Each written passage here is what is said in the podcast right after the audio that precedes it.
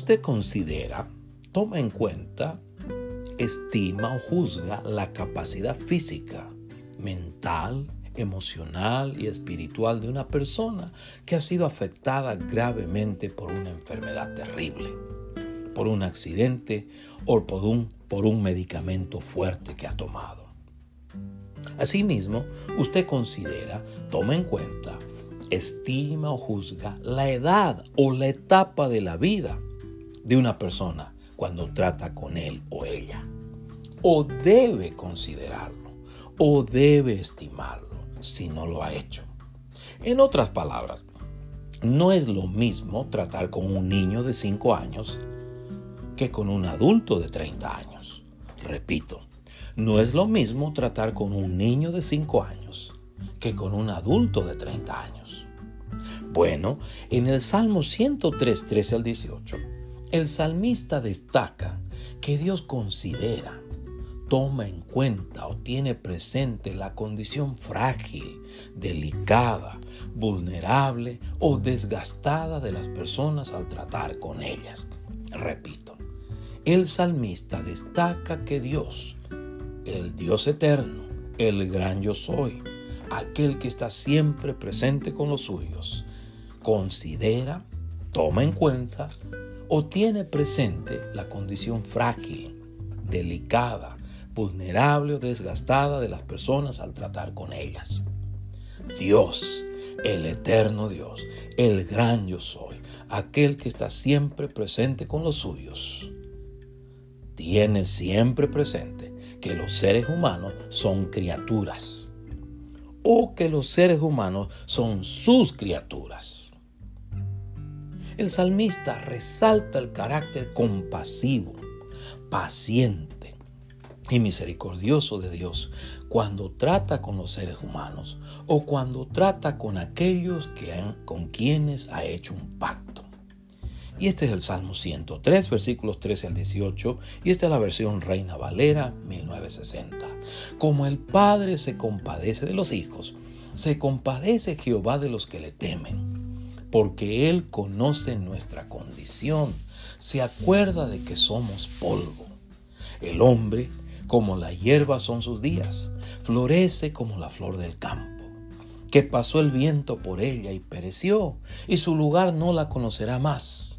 Mas la misericordia de Jehová es desde la eternidad y hasta la eternidad sobre los que le temen, y su justicia sobre los hijos de los hijos, sobre los que guardan su pacto y los que se acuerdan de sus mandamientos para ponerlos por obra.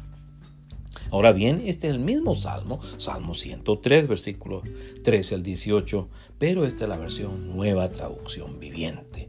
El Señor es como un padre con sus hijos, tierno y compasivo con los que le temen, pues Él sabe lo débiles que somos, se acuerda de que somos tan solo polvo. Nuestros días sobre la tierra son como la hierba igual que las flores silvestres, florecemos y morimos. El viento sopla y desaparecemos como si nunca hubiéramos estado aquí. Pero el amor del Señor permanece para siempre con los que le temen. Su salvación se extiende a los hijos de los hijos, de los que son fieles a su pacto, de los que obedecen sus mandamientos. Al examinar este salmo, o cualquier otro salmo, debemos de tener presente que son una colección de oraciones, poemas, canciones, acrósticos o cánticos dirigidos a Dios, al eterno Dios. Es decir, al interpretarlos debemos de tomar en cuenta su estructura, redacción, fraseología o rasgos literarios. En ellos los escritores inspirados por el Espíritu Santo muestran su gratitud sus temores, sus necesidades, sus retos, sus sentimientos, su fe, sus dudas y sus anhelos delante del Señor. También al estudiar los salmos, usted notará que cada uno de ellos forma parte de un conjunto de salmos. Por ejemplo, hay salmos que tratan acerca de la naturaleza o acerca de la creación de Dios, en la cual Dios ejerce su autoridad. de la cual Dios cuida, de la cual Dios provee. Hay salmos mesiánicos o salmos que describen al ungido de Dios.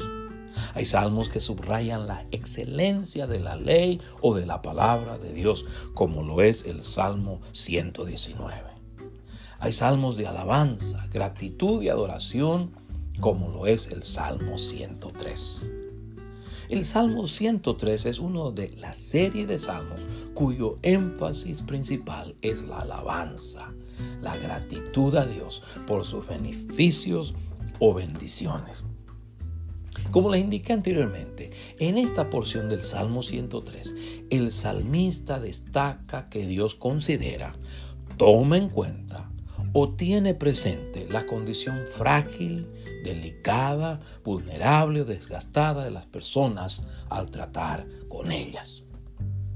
El salmista no solo resalta que Dios considera, toma en cuenta o tiene presente la condición frágil, delicada, vulnerable o desgastada de las personas al tratar con ellas, sino que lo hace porque sabe que su vida en esta tierra es breve. En Génesis 2.7 e Isaías 46 al 8, estos dos pasajes describen la condición frágil, delicada vulnerable de los seres humanos de la siguiente manera. Génesis 2.7 dice, entonces Jehová Dios formó al hombre del polvo de la tierra y sopló en su nariz aliento de vida. Y fue el hombre un ser viviente. Isaías 46 al 8 dice, voz que decía, da voces. Y respondí, ¿qué tengo que decir a voces? Que toda carne es hierba y toda su gloria como flor del campo. La hierba se seca y la flor se marchita, porque el viento de Jehová sopló en ella. Ciertamente como hierba es el pueblo. Sécase la hierba, marchítese la flor, mas la palabra de Dios nuestro permanece para siempre. Así que el salmista honra el carácter compasivo, paciente y misericordioso de Dios para con nosotros los seres humanos, para con las personas con quienes ha establecido un pacto. En 2 de Pedro 3:9, Pedro, el apóstol, testifica que el Señor Jesús no ha regresado como Rey de Reyes, como Señor de Señores, como soberano del universo, porque Dios es paciente con la humanidad a darles tiempo para que se arrepientan de sus pecados y pongan su fe en el Señor Jesús. El Señor dice, no retarda su promesa, según algunos la tienen por tardanza, sino que es paciente para con nosotros lo digo otra vez, el Señor no retarda su promesa según algunos la tienen por tardanza, sino que es paciente para con nosotros, no queriendo que ninguno perezca, sino que todos procedan al arrepentimiento. Así que alabemos y agradezcamos siempre a Dios por tratarnos como nos trata, con compasión, paciencia, misericordia y gracia. Recordemos siempre que si hemos puesto nuestra fe en el Señor Jesús, o si usted ha puesto su fe en el Señor Jesús, ya ha experimentado la compasión, paciencia, misericordia y gracia de Dios. Asimismo, tenga presente que usted ya ha experimentado la compasión, paciencia, misericordia y gracia de Dios si se ha vuelto a Dios por medio de la fe en Jesús.